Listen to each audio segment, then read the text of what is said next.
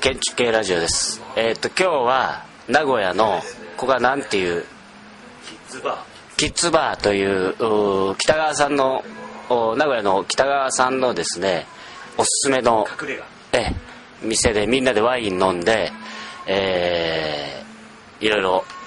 喋ってるんですけども建築系ラジオ収録しようとえー、いうことで、えー、今日は、えー、特別に、えーと、名古屋工業大学の北川圭介先生に、まあ、回してもらおうということです。で、えーと、じゃあ北川さんに回しますので、えーと、司会進行含めてお願いします。じゃあレディースジェントルマンでね。また叩かれる えー、今日はあのパーソナリティとして結構豪華な顔ぶれですのでまあ、あの急遽こうラジオ収録することになったわけですけれどもまずちょっと自己紹介してもらった方がいいですよね 名古屋工業大学修士2年の米沢隆です。あ、えっと、大阪でランドスケープ事務所やってます山崎亮です。えー、吉村靖孝建築設計事務所の吉村です、はい、愛知淑徳大学の清水裕二です。えー、東北大で教えてます五十嵐です。よろしくねはい建築系ラジオの五十嵐です えー、っと藤村隆二建築設計事務所の藤村隆二です。でえー、っと建築系ラジオからえー、っと山田です。ということで、まあ、ちょっと補足的に、まあ、テーマとしては今日は吉村さんがいるということでフォートデザインフォート建築というようなテーマで少し、まあ、15分ぐらいで収録しようということでじゃああの北川先生お願いします。まあ、法が何できるかってありますよね。こう違法合法性とか違法性とかあのいろんなこう法律っていうのはこう法が正しいわけでもないしあの違法性がこう文化を生む場合も多々ありますよね。最低のモラルです、ね、ももモラルですよね。であの吉村さんはその合法的建築図鑑でしたっけ？あの超合法電源とかっていうことをちょっと出されてるもんですからね。あの今日は法ということでどこまでがモラルかあのそういうとこちょっとしようと。じゃあまずちょっと吉村さんその概要をちょっとお話しいただこうかなと思います。まああの超合法建築図鑑っていうのはえー、まああの街並み観察の、あの一つの方法を、えー、考えて書いた本なんですけど、えー、街の中で、えー、放棄を守ったがゆえにむしろ街並みから少し浮いてしまったような建物をコレクションして、えー、一冊本を作りましたでえー、っとその法がモラルかっていう今話出ましたけど、えー、モラルと法と若干違うと思うんですよね。法ってやっぱりこう利害を調整するための制度なんで、あのー、どちらかにとって良いことがどちらかにとってダメな場合の方が多くて共通のそのモラルから生まれてるものだけではないような気が僕はちょっとしてますけどね。どうしたらいいんですか？名古屋今ここ、まあ、名古屋なんですけどね。名古屋ってこう法がすごく甘いんですよね。全国的に見ても札幌と名古屋って法律がすごい弱くって青少年条例なんかもほとんど厳しくなくては何か意味があるんですか？か理由がある歴史的な背景があってその名古屋ってねあの江戸時代にあのまあ一人将軍がいたんですよ。でほあの暴れん坊将軍東京江戸ですよね。江戸にこう徳川吉宗がいた時代に不景気ですよね。で吉宗はこう法を厳しくしようっていうのがあってでそれが今の東京に受け継がれて法がめちゃめちゃ厳しい。でその時にこう名古屋の徳川宗春っていうねあのいやすごい派手な将軍がいたんですよ。でそれは全国たもうもうどこ行ってもこう不景気な世の中でこう宮大工も仕事ないしあの堀氏も仕事ないっていうそういう時に名古屋はすごく派手な将軍がいて、まあ、一見派手と思われがち。だけどその人はこう法を厳しくするんじゃなくて、まあ、吉宗にこう対立したんですよね。対抗して法は少ない方がいいって言ったんですよ。でマニフェストを自分ですって配った市民に配ったんですよね。でそういう文化が名古屋って今も残っててでそれが多分今の名古屋の法のこう少なさ。甘さとは言わないけど少なさにつながってて。だからいろんな可能性が出てくるんですよね。例えば街中でこうあのどんなファッションしててもいいっていうところから多分コスプレなんかもで名古屋って結構盛んだったりとかまああの建築系ラジオでは禁句だけど、まあ、P カフェ なんかもあの名古屋からあれでね。あ出会いカフェですよね。なんかも名古屋ではあの警察を取り締まることできないんですよね。でも東京はこう開いただけで閉じ締まられちゃうわけですよ。だからそういうとかするとこう違法性って本当はこう文化を作るところでもあって、まあ、法はさっきのその最低限のレベルですよね。でそれをこう遵守するばかりが文化を作るわけじゃないですよね。つまりこう建築もこの遵守することだけではなくてそういうこう際のところを攻めていくっていうことも多分新しい建築のスタイルを作る可能性十分秘めてるんですよね。うん。例えばこうコンドあコンドームの話しましたよね前ね、うん。うん、コンドームの自販機作ったのは名古屋が最初なんですよ。でそれってこう今やコンドームって言ってもこうエッチな感じしないじゃないですか。こうエイズ対策としてはすごく大事な、ね、ものであって。でそういう可能性を秘めてるものに対して建築もちゃんとこう目を向けるべきだと思ってるんですよね僕は、うん、どうですか？そのその点。今ね、うん。言ってるとお今聞いてるとね。今の吉村さんの話やっぱり法とやっぱり建築とかデザインっていう感じで北川さんの言ってるのは法とこうもう少しソフトな話なんですけども、あの それやっぱ緩い方が可能性があるいやいや緩いというかこう別にこう法を甘くするばかりじゃなくて、法の際を見ていくことが大事だと思うんですよ。もっとねだから吉村さんと結構共通してますよこう。際を見てる。共通してますか？いやでも超超合法っていうのは確かに合法の完全なストライクゾーンではないですからね。あのーまあグレーグレーとまでは言わないし脱法とも言わないんだけどそのあのー時々例える時例える時に僕一郎的って言ったりするんですけどあのー一郎ってまあ、野球っていうルールの中で、まあ、みんなが一生懸命打とうとしてんだけど当てて走る。ってそれってなんかあのルールの新しい解釈だと思うんですよね。そういう際の開発ですよね。そこの戦場でどうやってあの少しずつでも領域広げるかっていうあたりに、まあ、可能性あるかもしれないと思うんですよね。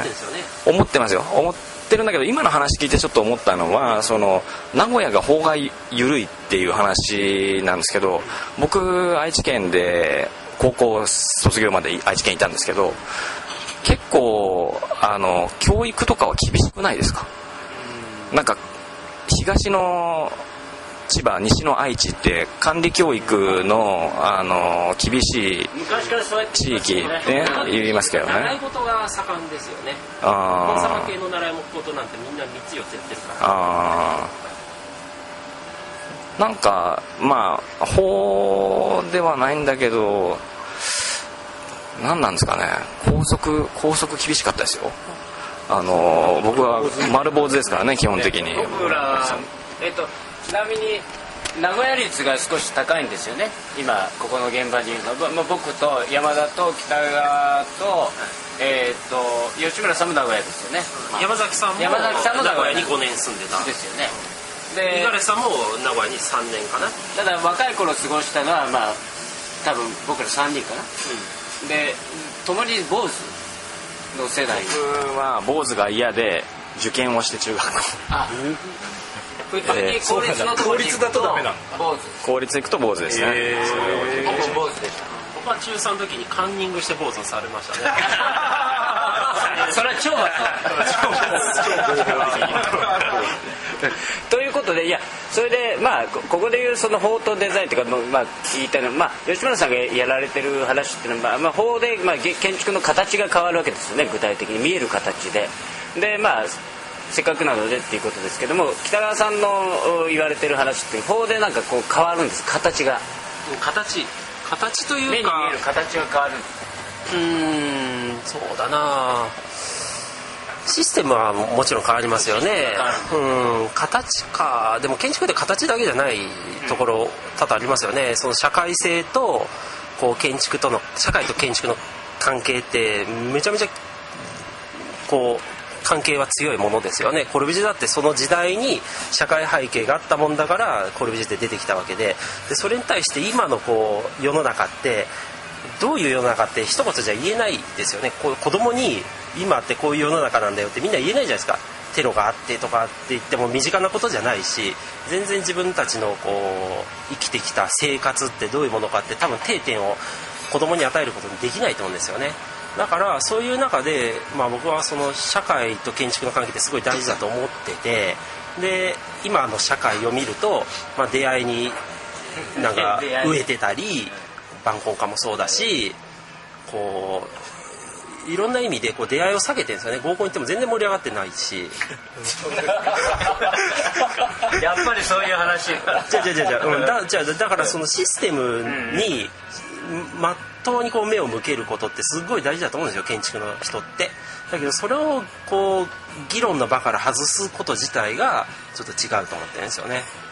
山崎さんの方からその法とそのまあ僕は具体的に建築家ですのであの法と法からその形が変わるっていう話についてなんか話せますか？私僕もねいやあの2つ思い思うことがありますね、まあ、1つは都市公園法って法律ですね。これはあの公園っていう空いた土地をがあればみんな狙って建物建てようとしてくる中でなんとか空いた土地を確保しようとしてずっと、まあ、守ってきた法律ででこの法律によると、まあ、憲兵率は3%以下ですよね。であのあの法律はべからず法なんですよね。公園でこれはしてはいけませんあれもしてはいけません。全部そうなってるので火使っちゃダメであの売り上げ上げちゃダメみたいなことをずっとやるわけですけどそろそろそんなに守んなくてもいい時代になってきてるはずなんですよね。あの、まあ、今日も話ありましたけど、人口減ってきて、開発圧が減ってきて、ただでさえ空き地が増えていってっていうことになってくれば、そんなにあれしちゃダメ、これしちゃダメみたいにして、こう、守らなくても、もう別に狙ってないよと。その土地を狙ってないよという時代になってきたから、都市公園をちょっと考え直した方がいいかなと。あの、むしろべからず法というよりは、あまあ、マネジメントの法律っていうのかな。みんなで、えー、そこをどういうふうに使いこなしていくのかというのを促進するような、あ法律の体系に変えていった方がいいような気がしてるというのが一つともう一つは街づくりをやるんでもその文脈から言うとこれは多分あんまり固有の名刺を出さない方がいいんだろうけどある離島に関わってるんですけどねそこは道がすごく狭いんですよ。で、えー、っと原付が主なこう移動手段になるんですね。で自分たちでその階段島だけど山地だから階段をこう自分でコンクリートでずっとみんなと共同して埋めていっちゃってで原付が通りやすいようにするっていうことをやってるんですがそこは原付が主たる移動手段だから4人乗りか5人乗りぐらいで大体みんな家族は移動するんですよ。で軽自動車が入れるところっていうのは大体ある一定の道しかないんです。である一定の道以外はもう全部災害路だから原付でないと行き来ができないような道しかない島なんです。離島です。離島です。でそれはだけど、えっと、一応関西もう兵庫とかその関西圏なんですね。でそこの離島にある時ちょっとカメラが入ったんですね。で全然別件のあのカメラで映ったんだけどその人が喋ってる後ろをですね4人乗り5人乗りのバイクがどんどん通って全国にこう流れちゃった。でそれをその県の担当者が見てでこれはまずいと。い。うことで警察が島に入るようになって取り締まるんですそうだったんです。そうだったんです。でもそうそうなんです。でもそれはしょうがないわけですよね。でそれで入ったらやっぱりさすがにそれは見逃せない。入っちゃった以上は。で一つずつ検挙していってヘルメットはちゃんとかぶるものですとか2人以上あじゃ1人以上は乗っちゃダメですとかいうようなことになっていったら1人1台で移動することになったんだけど家族で移動しようと思ったらそれは無理な話なので軽自動車を買わざるを得なくなっちゃったんです。で軽自動車をみんなが買ってどんどんこれ1年で増えちゃってその数少ない軽自動車が通れる道が埋まっちゃってるんですよ今。で路上駐車をするから通れなくなってで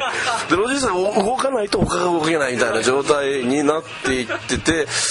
道路交通法なんてのが全国一律の法である必要があるのかローカルルールみたいなことをやっぱかなり持ってこないと地理的な要因あるいは空間的な制約がかなりあるはずなので、えー、法律と呼ばれるものね。さっきの条例の話はまた少し違うかもしれないけど規定する法律が全国一律である必要がある種類とそうでない種類っていうのをもう一度見直した方がいいなというの都市公園法も道路交通法もそんなふうに思ってますね。いや今すごい分かりやすい話だったんですけどもちょっとめ めちゃぶりで申し訳ないです。なんか建築でもこの法律を外すと結構面白いもんできるんじゃないかっていうのはありますかね。めちゃぶりで申し訳ないです。えー、っとですねというか、あのー、まあ、法律が負担すべき部分と、あのー、拘束すべき部分と、まあ、他のもので制約した方がいい部分が本来あってあの例えば今あの二項道路って言われるような道路であの42条二項道路、えー、一律道路道路幅を4メーターにしていこうみたいなかなり強引な法律がありますよね。でもあれもその根拠になるのがやっぱ防災的な観点とかで災害時に、えー、消防車が入れるかどうかとか、まあ、救急車が入れるかどうかとかそういうあの物理的な条件によってその 4m が多分決まってると思うんですけどね。でもそれは法規的に道を、まあ、2m から 4m に広げるのがいいのかえー、薄っぺらい消防車とか、あのー、救急車開発するのがいいのかちょっとそのまあ法でやるべきかそういうハードウェアでやるべきかっていうのを天秤にちゃんとかけてどっちが良いかっていうことを選択しないとその今の話ですと、あの地方のこう防災団っていうか、えー、そういうのが担ってたんですよね細い道でも。消防団。うんそれ消防団がでそういうのがやっぱなくなってきてるので法律でやっぱ4メーターにして救急車消防車入れるようにしようっていう流れになってるんですけどね。まあ、その辺はどっちがいいか分かんないじゃないですか。その4メーターにすることで失うものはかなり大きいんでそれはあのその箇所箇所場所場所で判断できるような仕組みがないとちょっと精度が悪いというか荒いなっていう気はしますね。かなり 話が 建築っぽくなってきたんですけど北川さん。うん。そうだな。うん。悩むなこれな。まあ警察は警察でしかないからだってこう三権分立があるから警察がなんか悪いことを取り締まるっていうか愛知県って結構警察も悪いこといっぱいやってますからね。あの不祥事日本一なんですよ、うん、だからやっぱりその警察がいいんですかね？どうなんでしょう？五十嵐さんちょっと助け舟。五十嵐さんこのここでは結構助けられないよね、清水さんにパスで、うん、まあ今の聞くとまあ完全なハードとなんか北川さんの言ってるのはそのハードっていうやっぱりこうシステムシステム。だよね、で北川さんって専門って何何ですか？専門は 何なんだろうな。最近名古屋カタカナの名古屋ね。名古屋市じゃなくて名古屋のこと まあかなりあの真剣に考えてて、まあ、名古屋ならではのことを結構いっぱい調べたんですよその発明とか特許とか。カタカナの名古屋に対してそのいわゆる、まあ、今日のテーマの法法。カタカナの名古屋をもうちょっと詳しくしてああまあ名古屋弁しゃべるエリアっていうか。なんでカタカナなのあその漢字の名古屋にするとやっぱり名古屋市っていうの入っちゃって僕は名古屋市生まれだけど名古屋市外から。名古屋県はカタカナなんだそうそうそうそう。としては漢字だ。そうそうそうそうそう吉村さんは例えばトヨタだから、それはカタカナの名古屋。名古屋ですね。そこに納得してた 西尾っていうところに住んでるから愛知県の。名古屋。愛知県に住んでる分にはカタカナの名古屋、あなるほど。ですね。愛知愛知じゃない。そう。そうだから藤村さんがいるところも名古屋なんですよ。え？カタカナの？東京だけど名古屋。に将来的にはしたいんですよ。将来的にはカタカナの名古屋にしたいんですよ。いや僕のこう大名古屋構想っていうのがあって こういつか東京も吸収するような価値価値観をもっとこう名古屋が今までやってきたことから発掘したいんですよね。説得力持たせたいんですよ。でもこう建築ラジオって20分しかないから20分か30分しかないからまああんまりこう言えないんだけれどまあえっとそうです。ね あの急に法律からあの東京唯一フォートデザインっていうところからあのここをもう就職したいと、ええ、フォートデザインっていうテーマからカタカナの名古屋にちょっとここで戻しますけども、えせっかくちょっといい話があったのでえー、っとまあどうだろうじゃあ吉村さんにあの、まあ、学生とか若い諸君が、えー、っと聞いてるのでこのラジオを、えー、っと一番よくね目に分かるこうフォートデザインっていうかですね。まああの以前テレビでいろいろ喋られてましたけれども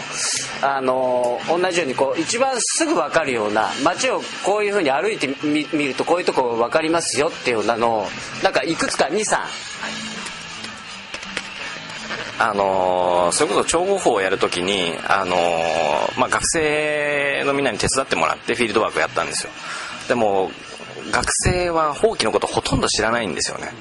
でだからあのー、難しいですね放棄は。まあそうですね。しょっちゅう変わりますしね。であの塚本さんたちがやったようなリサーチっていうのはある意味ハードルが低くてみんながこうえー、見つけることができるものなんですけどその調合法のリサーチに関してはある程度その事前に知識を仕入れないと あのできないっていうハードルの高さを持ってたんですよね。ででも学生にじゃあ行ってきてって言って放って、えー、見つけてくるのはほとんどが車線規制に関するものですね。斜めですね。道路まあ道路車線北側車線臨地車線に関するものは見つけやすいもう明らかになんでこここう斜めになってる斜めになってる、えー、でまああのー、まあ特に東京みたいなその床面積なるべくなるべく増やしたいっていう欲望と、えー、相まってはっきりとその車線の形が出てくるんで、あのー、見つけやすい車線を車線を結構外すと結構いい建築できますよね。車線でみっともない建築って結構たくさんありますよね、うん、僕はねその論に対してあのー若干懐疑的なところもあって、あのまあ、車線なくそうっていうのが今でいう天空率じゃないですか。その車線によって被るその経済的なあの損失をなくそうと、まあ、街並みに対しても、えー、決してあれは良くないんじゃないかということがあって天空率ができてるんですけど天空率によって自由度が広がったことによって街並みはむしろ乱れてるっていう現実もあるんじゃないかと思ってあのー、車線制限にそれこそあのー、一番最初、えー、車線制限ができた頃っていうのは、えセットバックによるえー、なんていうんですかね。あのおまけというか割り戻し緩和みたいなのがなかったんですよね。そうすると街並みは結構揃うんですよ。いわゆるヨーロッパの街並みと同じようにコーニスラインが結構揃ってそこから上が車線になってるっていうようなあの状況ができたはずなんだけれどもいろいろ緩和を条件を設けて天空率まで作ることによってむしろ街並みは乱れるっていうこともあるかなと。ヨーロッパの街並みは綺麗ですもんね。そうですねそうですね。まあ建築家はやりにくいと思いますけどね。その致し返しなとこはあるんですけど。いや、えっと、今日は淑徳大学の愛知淑徳大学清水先生もいるんですけどもなんか今のえ今テーマ テーマ。ああ、うん、やっぱ法法とその、えー、建築とかその街のデデザインっていうんですかね。なんか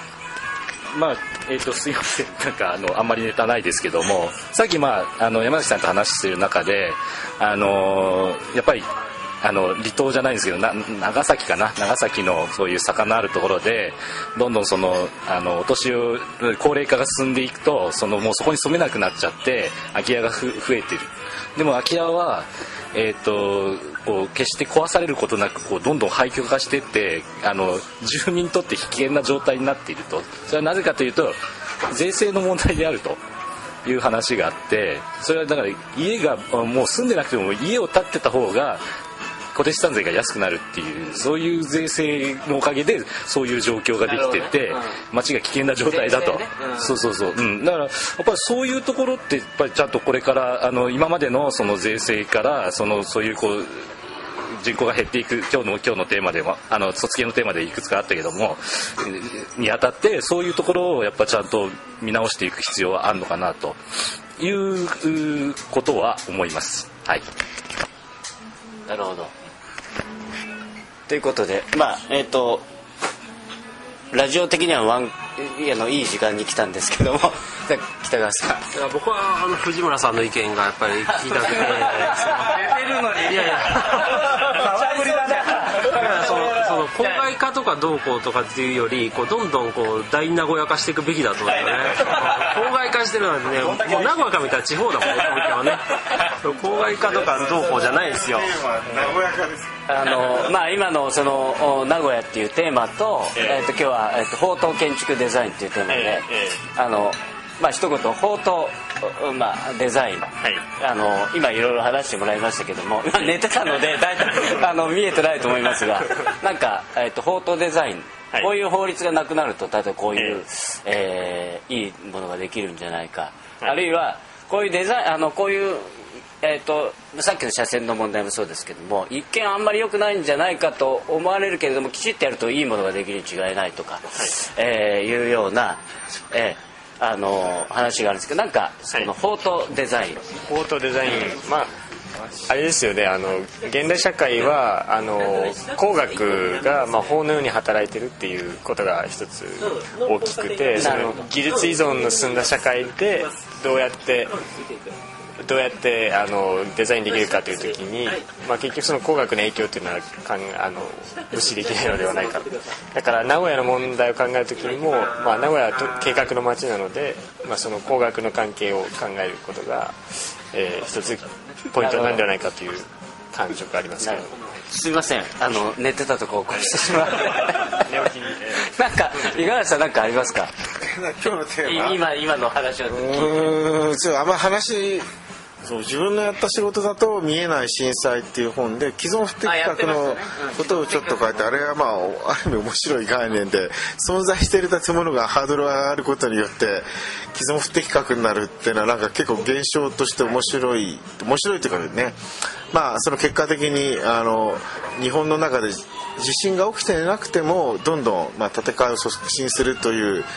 いつも日本は見えない静かな震災が起きてるんではないかと本を書いたそれは個人的に関心があります。皆さん買って読んでください。宣伝。宣伝ね、はい、ということでえー、っとまあいろいろこの話っていうのは結構続けそう。なので今北川さんがちょっといなくなってしまったんですけどもえー、っとまあこの辺でえー、っと締めたいまたあのぜひこの法と建築って言ってあの2回ぐらい後、えー、ぜひ。なかなか面白かったのであの山崎さんの話もすごく分かりやすくて面白かった。またあの、えー、そういう都市とか町とかいうのと、えー、法律。建築と法律っていうテーマでまたお話ししてください。じゃあここ北川さんが本当は締める予定だったんですけどいなくなったのでじゃあここでわあ